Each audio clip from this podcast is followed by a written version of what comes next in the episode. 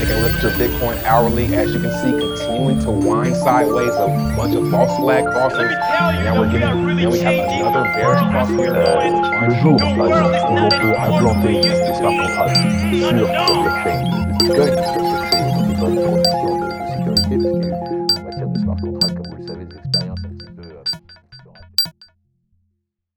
Bonjour à tous et bienvenue dans notre nouvel épisode du podcast du Coin. Je suis Grégory Guittard du JDC et aujourd'hui je suis en compagnie de William O'Rourke. Bonjour Grégory. Euh, William, je vais te laisser te présenter pour euh, nos invités qui ne te connaîtraient pas encore. Tout à fait.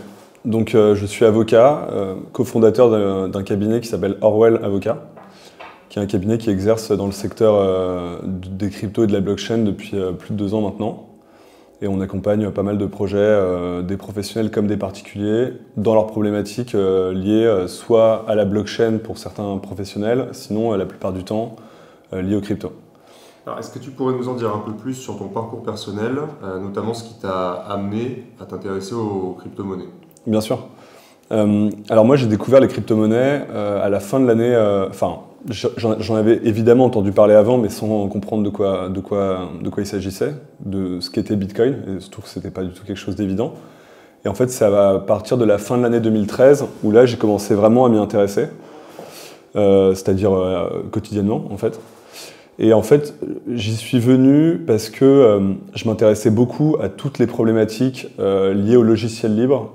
Moi, je suis, je suis assez, je suis très libriste dans, dans- l'esprit et d'ailleurs dans, dans les logiciels que j'utilise aussi.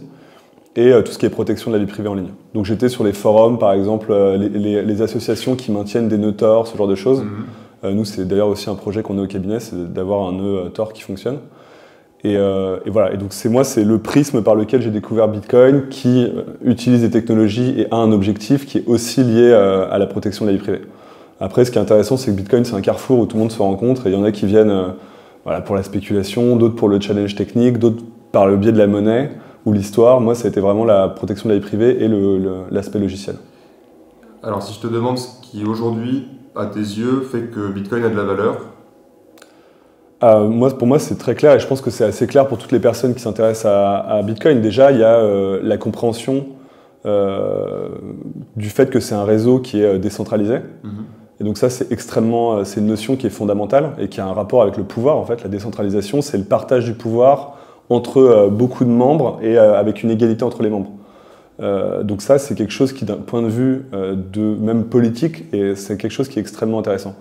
Et moi, voilà, la, valeur pour moi qu'a Bitcoin, c'est le fait que Bitcoin soit contrôlé par personne, ou dit autrement, soit contrôlé par un consensus, euh, par des personnes qui se connaissent pas, ou qui en tout cas n'ont aucun moyen pour des raisons euh, techniques et des raisons euh, crypto-économiques que j'imagine, euh, voilà, enfin, j'invite les auditeurs à se renseigner là-dessus si, si- pour en savoir plus, qui font qu'en fait, voilà, c'est un formidable outil de création de valeur ex nihilo déjà, ou enfin d'une forme de monnaie d'Internet, et, et surtout qui résiste à la censure, que ce soit de la part d'entreprises commerciales ou que ce soit de, de l'État.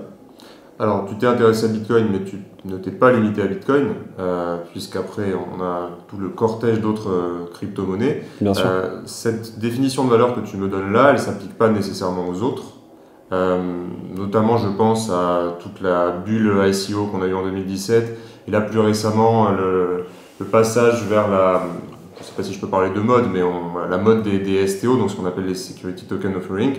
Est-ce que tu pourrais expliquer à nos auditeurs déjà ce que ce que c'est euh, et ensuite ce que tu en penses? Bien sûr. En fait, euh, je pense que ce qui se passe, c'est qu'il y a eu cette technologie qui a été créée donc avec Bitcoin, et en effet, c'est pas réservé à Bitcoin, c'est le principe même d'avoir du, logiciel libre, c'est que tout le monde peut le réutiliser, le modifier et proposer un projet. Et on l'a vu avec les altcoins, c'est-à-dire il euh, il y a eu des milliers, peut-être même des dizaines de milliers de projets, plus ou moins décentralisés, chacun poursuivait un but précis. Parfois euh, c'était louable, parfois ça l'était moins, etc. Euh, ce qui se passe avec une technologie, ce qui s'est passé avec Internet et avec euh, toutes les technologies en réalité, c'est que bah, surtout euh, dans la phase émergente, c'est-à-dire le début où on n'a pas encore de gros cas d'usage, c'est pas encore balisé, c'est pas encore devenu un fait culturel partagé par tous. C'est-à-dire qu'on est, à- on est à un moment où tout le monde teste. Mhm. Et en fait, ce qui est très intéressant, c'est qu'on voit qu'il y a des multitudes. On, on- on cherche à blockchainiser tout et n'importe quoi. Et euh, ce que moi je trouve très bien, en fait, c'est une étape qui, moi, je la vois comme une étape nécessaire. Alors évidemment, ça crée beaucoup de bullshit, Ça crée des trucs absurdes, parfois drôles, parfois moins. Mais c'est, euh, je pense qu'on ne peut pas ne pas passer par là. Et c'est parce que justement Bitcoin fonctionne, parce que Ethereum fonctionne, parce que d'autres euh, blockchains fonctionnent, que bah, ça, crée, ça crée des émules. Après, il y a eu en effet le phénomène des ICO. Il faut bien comprendre, et ça c'est quelque chose qui est très mal compris. Enfin, moi je constate, en tout cas dans, dans mon secteur juridique, et c'est quelque chose qui n'a pas non plus été réellement compris par euh, la régulation qui s'est mise en place, c'est que les ICO, c'était pas un mode de levée de fonds à l'origine. Enfin, pas que, c'est qu'en fait, euh, euh, vous prenez les premières ICO, vous prenez Mastercoin, ou pour parler de la première ICO qui a fait un peu de bruit, Ethereum. Ethereum ne s'est pas dit, tiens, on va, on, va, on va utiliser un moyen décentralisé de faire du crowdfunding. Ils se sont dit, en fait, on a, on a, on a besoin de distribuer notre token. Et euh, au début, il y a eu des tentatives hein, de distribution de tokens. Euh, peu- Enfin, fallait, euh, fallait sur Bitcoin Talk demander des tokens, la personne vous en envoyait. Il y a eu ce qu'on appelle les airdrops, c'est-à-dire euh, on envoie des tokens de manière indiscriminée à toutes les adresses d'un réseau, en, en se disant 99% des adresses vont jamais l'utiliser, vont même pas s'en rendre compte qu'ils ont reçu un token, mais au moins il y a un côté euh, égalitaire. Quoi.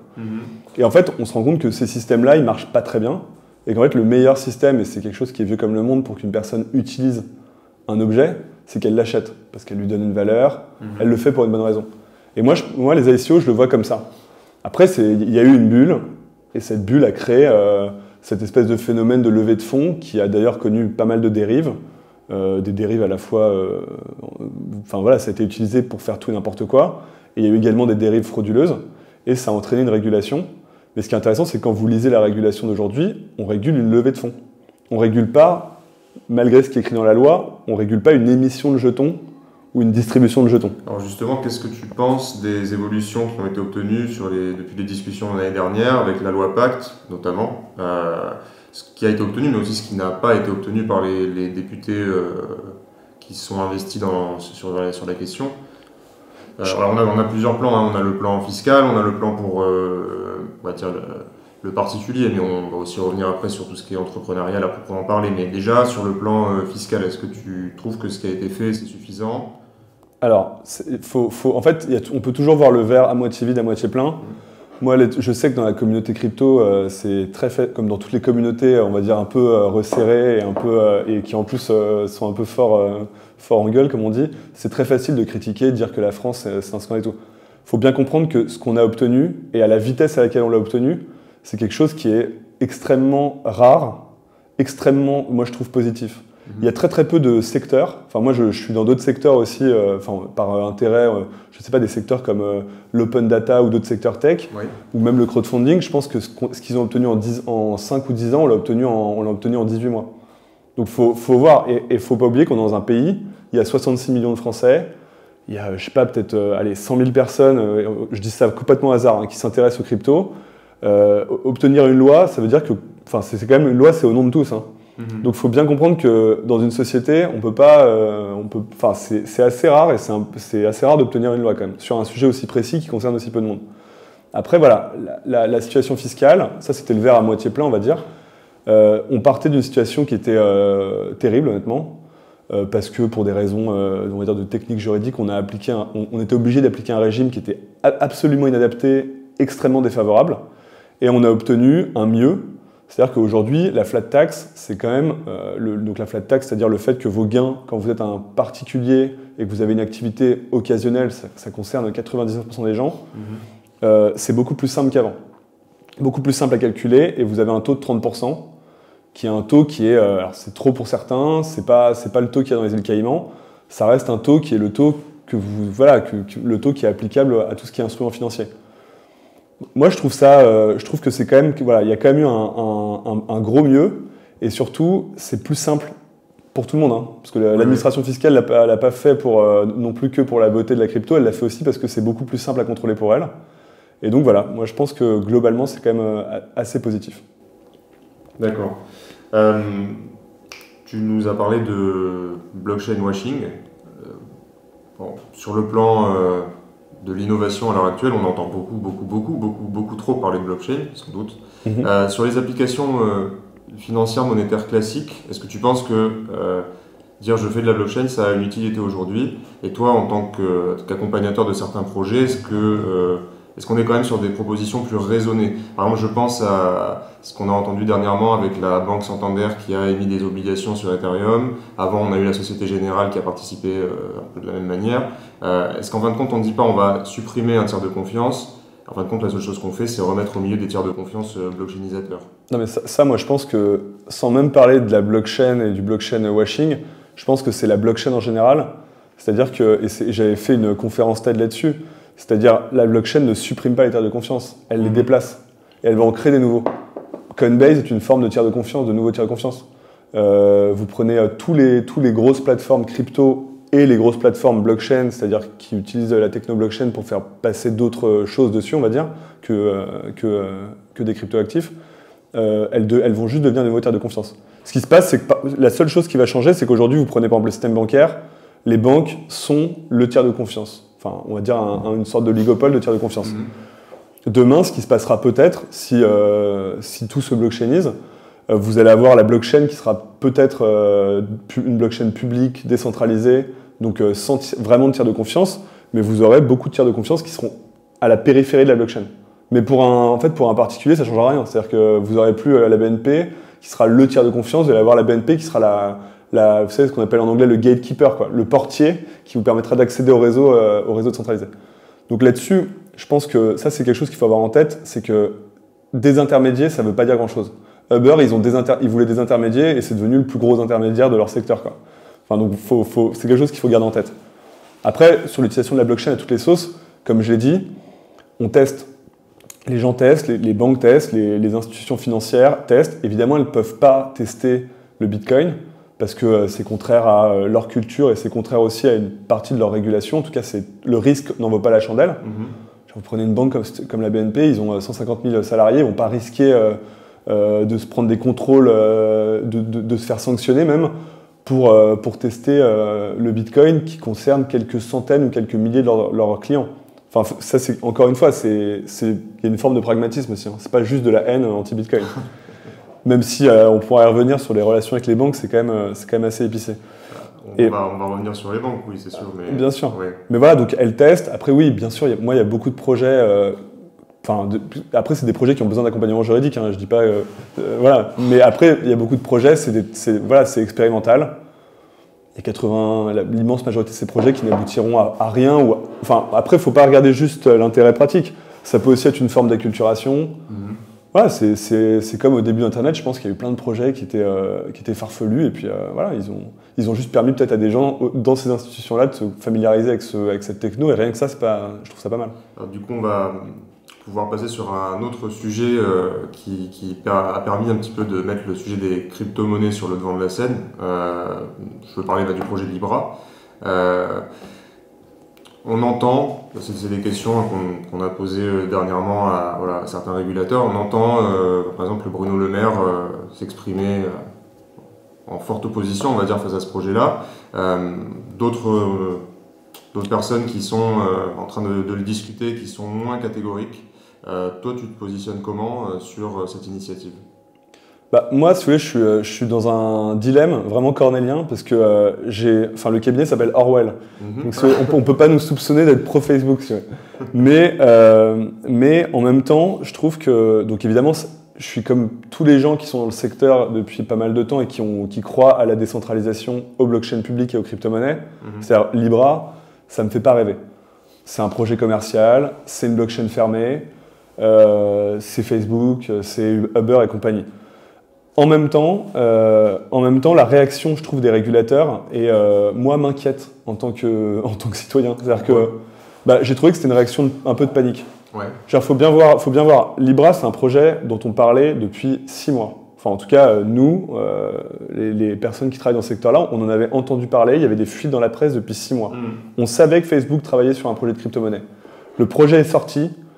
Une semaine après, la réaction du gouvernement français, des institutions publiques françaises, et euh, c'est valable dans beaucoup d'autres pays dans le monde, mais euh, surtout, je trouve, euh, surtout en, Europe en tout cas, et c'est peut-être lié à notre déficit sur le plan technologique, ça a été de dire on interdit.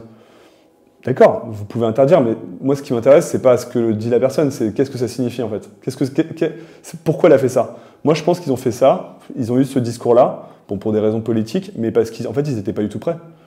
Et en fait, ce qui est amusant, c'est que tant que c'était Bitcoin, Bitcoin, c'est une petite communauté, c'est des petits enjeux, voilà, il y a un peu de blanchiment, et encore, Mhm. on a aucune, enfin, il y a très peu de, on- sur le blanchiment, en réalité, on ne sait pas vraiment ce qui est blanchi ou pas, donc euh, moi, ça me fait un peu euh, ri- rigoler quand on parle de, de la monnaie de la drogue, parce que, enfin, genre, ça n'a rien à voir, enfin, il y, a- il y a beaucoup de secteurs qui blanchissent dix fois plus, hein. mais, euh, je veux dire, Bitcoin, ça faisait sourire. Ouais. Facebook, ça fait sourire personne. Parce qu'en plus, les hommes politiques aujourd'hui sont très sensibles. Facebook, c'est leurs élections quand même. C'est- là que ça se passe. Donc, si vous voulez, il y a une réaction qui est une réaction euh, pour moi de, de- très défensive, et je trouve ça dommage parce que, oui, vous pouvez interdire Libra, vous pouvez le couler le projet. On voit qu'il y a des sénateurs américains qui ont fait des menaces à peine voilées sur les membres du projet en disant sortez parce que vous allez vraiment le payer très cher et on a, on- on a d'autres moyens détournés. Donc, Mhm. tout ça évidemment totalement contraire à, à la, enfin moi à l'idée que je me fais de l'état de droit en tout cas. Ouais. Donc euh, voilà, moi, je- moi, pour moi, Facebook, c'est une entreprise commerciale. Si elle veut faire un projet que c'est pas interdit et qu'elle respecte la régulation, et euh, c'est ce qu'ils annoncent comme depuis le début, bah, qu'ils le fassent en fait. Et, euh, et moi, je suis pas du tout, je suis pas du tout, euh, voilà, anti. Enfin, on peut pas être anti Facebook. Il faut être anti, anti, euh, anti euh, usage. On peut interdire un type d'usage, on peut interdire un type de crypto-monnaie pour des raisons qui sont valables. Mais on peut pas interdire une entreprise parce que c'est une entreprise et qu'on n'aime pas son, son faciès, quoi. Mhm. Ça, c'est le premier point. Et le deuxième point, je trouve que le fait que Facebook euh, ait pris le risque, encore une fois, parce que c'est un risque énorme pour eux, ils le savaient. hein. Parce qu'il y a eu des dissensions au sein, de la, au sein des dirigeants de Facebook sur ce sujet depuis le début. Le fait de Facebook ait décidé d'y aller, pour moi, ça valide. En fait, ce qui est intéressant, c'est que ça valide euh, les crypto-monnaies. Ça valide la blockchain publique, en tout cas, ou la, la blockchain euh, type euh, avec un usage monétaire. Parce que, enfin, c'est et, et ça- et ça le valide non seulement auprès de nous, mais nous à la limite on le savait, enfin on y croyait en tout cas, mais ça le valide surtout, ça a une onde de choc qui est énorme. Quand vous êtes, euh, comme moi c'est un peu mon cas, mais je pense qu'on est tous un peu comme ça, on a un pied dans la blockchain et dans la crypto et un pied à l'extérieur. Moi quand j'allais à l'extérieur, quand je parlais à des banquiers, quand je parlais à des, même à des sociétés euh, de la tech qui étaient un peu loin du secteur, ils disaient oui, euh, les cryptos, oui c'est, intéressant, mais de très loin. Libra, tout le monde, tout le monde s'est dit oula, genre c'est, c'est la récré est terminée quoi. C'est comme, euh, c'est comme, euh, c'est co- c'est comme le lancement de, je sais pas, du premier tableur Excel euh, au sein des comptables. C'est-à-dire que tout le monde s'est dit, waouh, ah oui, d'accord, l'informatique, ça sert à quelque chose. Donc c'est vrai, je trouve ça, finalement, je trouve ça assez positif. Après, je trouve que la, réaction des régulateurs a été un, un peu caricaturale. honnêtement. Alors on a eu cette réaction-là, mais on a aussi des réflexions qui sont en cours, on va dire un petit peu pour réagir. Alors on a appris, même si pareil on savait depuis un moment, mais que la, la, la Chine avançait sur un projet de crypto-monnaie étatique. Et là on entend, en tout cas pareil on en a discuté, qu'il y a un projet de crypto-euro, tokenisation de l'euro. Après il est à un stade très très très euh, embryonnaire à l'heure actuelle. Euh, Est-ce que tu penses que c'est une euh, réaction utile face à une forme de concurrence des monnaies qui pourrait s'installer? Après, on en est encore loin, mais en fait, moi, pas du tout. Alors après, encore une fois, c'est un avis, on va dire, personnel, hein, mais moi, je pense que l'État doit pas, enfin, en tout cas, n'a pas prouvé jusqu'à maintenant qu'il était un innovateur. Genre Facebook, ils font de la tech. Euh, c'est euh, genre les applications Facebook, on aime, on n'aime pas Facebook, c'est de la collecte de masse, ils bossent avec la NSA ou ils se font manipuler par la NSA, mais n'empêche qu'il y a 2,5 milliards de personnes sur leur réseau pour une raison, c'est que ça marche et que c'est bien en fait. Et d'ailleurs, personne, enfin, il y a très peu de gens qui quittent Facebook. hein. Moi, ça a été mon cas, mais euh, je, suis pas, je l'ai fait pour des raisons politiques, je l'ai pas fait parce que ça marchait mal. Donc voilà, eux, s'ils se lancent sur un secteur, f- faut être cohérent, ils, ils vont être bons. Ils vont être d'ailleurs meilleurs que les banques, qui sont pas des entreprises technologiques. Que l'État lance un crypto-euro, pour moi, c'est... euh, honnêtement, j'y crois pas. Pour moi, l'État, il doit réguler, en fait. C'est ce qui fait de bien. Euh, en France, on a une régulation, d'ailleurs, sur les cryptos, euh, sur les actifs numériques, Mhm. donc les, les cryptos, quoi, qui est pas mal. On a des régulateurs qui sont euh, bons. Et voilà, et ils régulent. Et en fait, c'est quoi l'intérêt de vouloir avoir son outil qui va être moins bien? Je veux dire, c'est aller sur un terrain qui n'est pas, qui est pas le bon. Moi, je serais euh, un gouvernant aujourd'hui, un gouvernant français ou européen, je dirais, bah, ok, laissons des boîtes comme Facebook ou d'autres, hein, ou, euh, ou Coinbase, ou, ou je, ou je- je ne sais ouais, ouais. faites, occupez-vous du SAV avec les particuliers qui, qui vont gueuler quand la transaction passe passe, tu vois. Et- mais par contre, faites vos wallets, faites votre stablecoin. Par contre, nous, on vous régule. On gère les risques et on garde en fait une- la, la- la- la souveraineté monétaire. Elle est là en fait. Euh, la souveraineté monétaire, c'est pas genre avoir des billets, euh, avoir des billets à l'effigie de la, de la banque centrale. Mhm. Enfin, c'est pas ça. Ça, c'est le côté un peu, euh, un peu symbolique pour les voilà, qui était très vrai avant, qu'il est beaucoup moins maintenant. La- les peurs évoquées d'attaques contre, par exemple, l'euro, en tentant de le dévaluer parce que dans certains pays, on va venir installer la Libra et ensuite on va réduire la part de l'euro dans le panier de réserve. Tu y crois pas? Bah, déjà, enfin, moi, j'y crois pas tant que le projet s'est pas lancé. Oui, oui, ça bien sûr. Parce mais- que c'est bien beau de crier comme des orfraies, euh, etc. Tant que le projet ne s'est pas lancé, si vous voulez, on peut, on peut, on peut. Là aujourd'hui, on est vraiment dans la posture et dans le fantasme. hein. C'est-à-dire que dire euh, oui, euh, il va se passer ça, oui, euh, les Martiens vont prendre le contrôle de Libra, je veux dire très bien. Mais c'est pas ça le problème. Le problème, c'est qu'aujourd'hui, il y a une régulation, elle existe, la régulation financière, elle existe. Enfin, on ne part pas de zéro. Oui. Appliquons-la en- pleinement et de manière euh, pointilleuse s'il faut aux acteurs qui veulent lancer des stablecoins, etc. Mais après, genre, l'interdiction, c'est pas une bonne solution. Parce que là, ils peuvent ils peuvent l'interdire. hein. Genre, il y a pas, moi, je vois, je vois très bien le truc en disant, ou ils peuvent faire en sorte de l'interdire sans le dire même. Mais dire, le problème, c'est pas ça, c'est que de toute façon, ça, aura lieu. Si c'est pas Facebook, ce sera un autre. Si c'est pas maintenant, c'est dans, dans, dans, c'est- c'est dans 5 ans. Mhm. Genre, donc, il faut, faut, faut, faut accepter et contrôler. Quoi.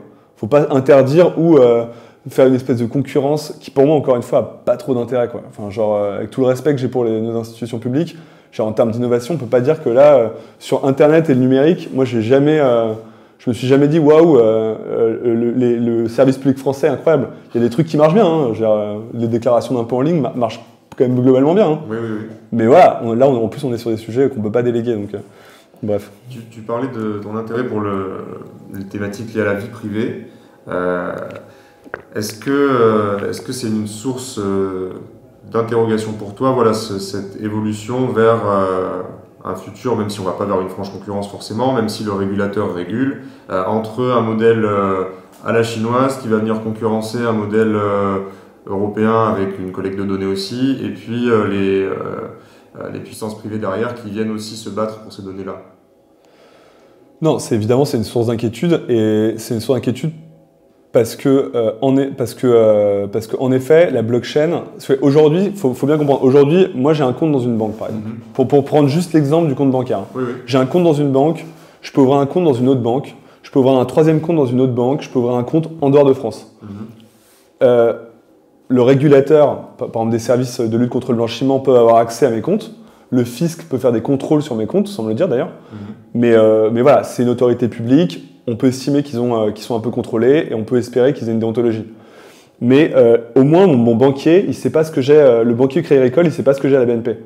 Le problème avec la blockchain et avec un système comme Libra, enfin ou avec un système de stablecoin euro par exemple, Mhm. c'est que vous allez avoir une blockchain qui est commune à tout le monde. Et donc, et aujourd'hui, on sait que la blockchain, c'est extrêmement dur.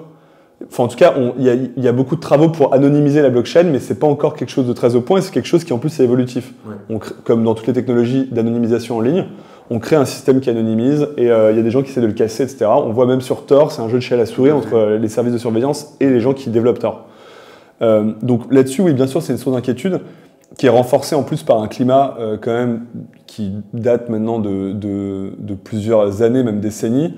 Et encore une fois, on s'appelle Orwell aussi pour ça, c'est qu'on est quand même dans un climat de plus en plus sécuritaire, où la surveillance de masse se justifie de plus en plus et de plus en plus aisément. Euh, là, récemment, il y a, euh, il y a un projet, de- loi, euh, enfin, un, article dans, les lois de finances et les, lois- de financement de la sécurité sociale qui propose, mais très sérieusement, que le fisc fasse une surveillance de masse sur les réseaux sociaux pour, euh, en gros, coller, euh, voilà, faire un peu du big data où je contrôle euh, ton, ton compte Facebook, ton Twitter, tes déclarations d'impôts et je regarde si c'est cohérent. Mhm. Et vraiment, c'est assumé. C'est-à-dire que vous avez le gouvernement qui dit on va faire de la surveillance de masse. C'est, euh, ah, D'ailleurs, c'est quelque chose d'assez unique. Donc évidemment, moi je suis très inquiet et je pense que la blockchain là-dessus peut, mais ce sera tout le paradoxe, c'est ce qui s'est passé avec Internet. C'est-à-dire on crée quelque chose avec des- un but louable et ça se termine, ça se retourne contre le, le but originel. C'est-à-dire que c'est très possible que, en fait, Bitcoin, euh, bien malgré lui, termine en, en bout de course par un système où il y aura une surveillance qui sera beaucoup plus sophistiquée. Tu parlais de, bah, de Tor notamment. Euh, est-ce que, bah, est-ce que toi personnellement tu fais tourner, euh, tu parlais au cabinet que c'était un projet, mais est-ce que personnellement tu fais tourner un nœud Bitcoin, un nœud euh, un nœud Ethereum, n'importe quoi, autre chose? Non, alors je m'y suis intéressé, j'ai acheté un petit Raspberry Pi. Après, j'ai jamais, je me suis jamais mis vraiment sérieusement sur cet aspect technique. Faire tourner un nœud Bitcoin, honnêtement, je vois, enfin, je vois l'intérêt euh, d'un point de vue très euh, romantique, euh, avoir son nœud dans son salon. Euh, après, c'est pas trop.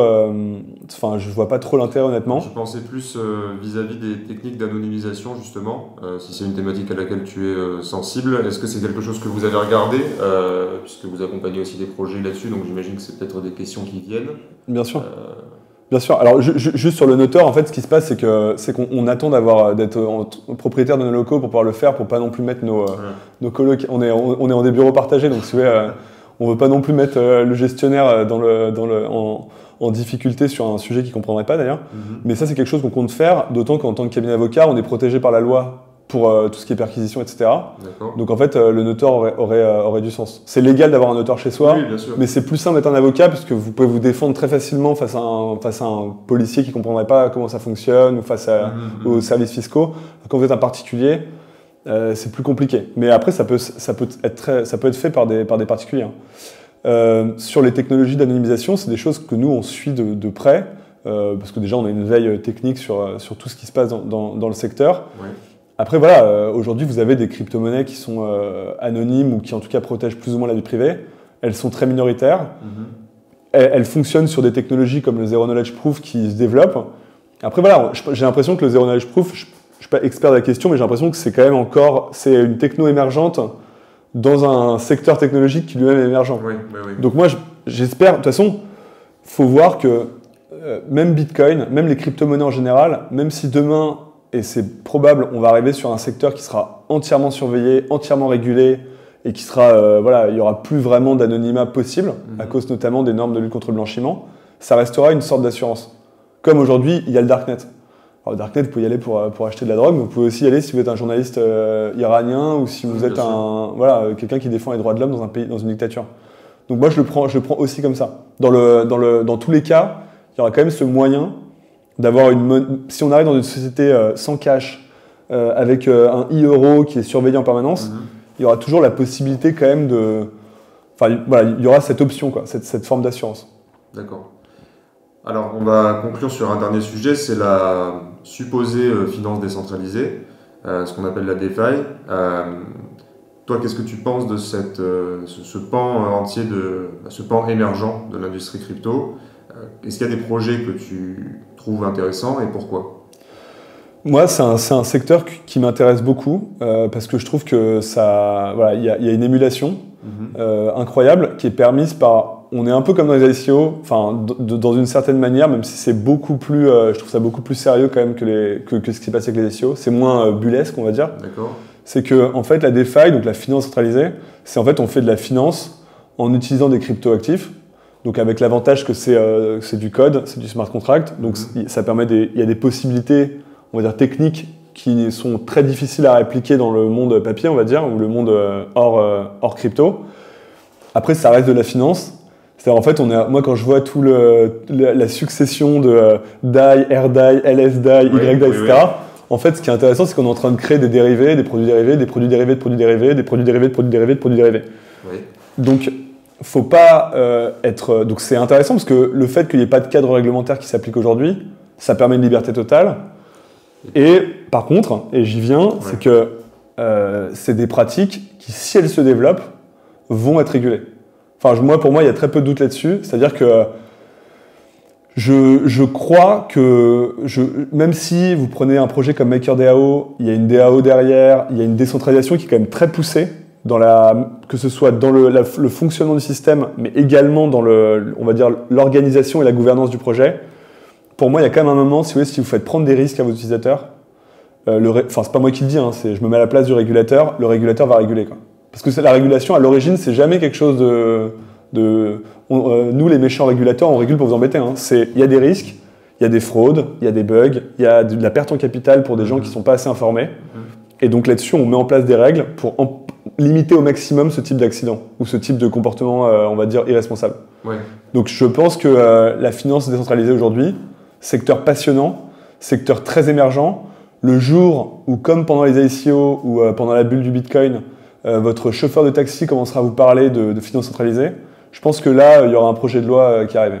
C'est ce qui s'est passé à l'époque. hein. Il y a eu la bulle du Bitcoin, la bulle des ICO. 18 mois après, il y avait la loi Pacte, qui a pour but de lutter contre les dérives. Mhm. Et je pense qu'avec la défi, on, va, on va suivre à peu près le même chemin. Après, je n'ai pas non plus euh, une vision exhaustive de tous les projets, etc. Et juste sur les projets, moi j'aime beaucoup, euh, bah, je trouve MakerDAO assez fascinant, honnêtement. Surtout que ça a quand même résisté à des, à des fluctuations assez fortes. Euh, je trouve Compound assez intéressant aussi, même si c'est quelque chose de relativement simple. Euh, après, euh, voilà, après euh, les DEX, je trouve ça assez intéressant, même si j'ai pour la plupart d'entre eux, j'ai des doutes sur leur caractère réellement décentralisé. Et on a vu qu'il y en avait certains qui, euh, bien que décentralisés, font maintenant du KYC, ce qui est quand même la preuve que, qu'on n'est pas sur du 100% centralisé. Donc voilà, après, non, mais après, voilà, secteur qui est vraiment passionnant. Quoi. D'accord. Ben, écoute, je te remercie pour ton temps. Merci Grégory. Euh, J'espère que bah, tes réponses auront pu éclairer nos auditeurs. Et euh, je vous remercie à tous et toutes. Je vous donne rendez-vous à un prochain épisode. Merci, au revoir.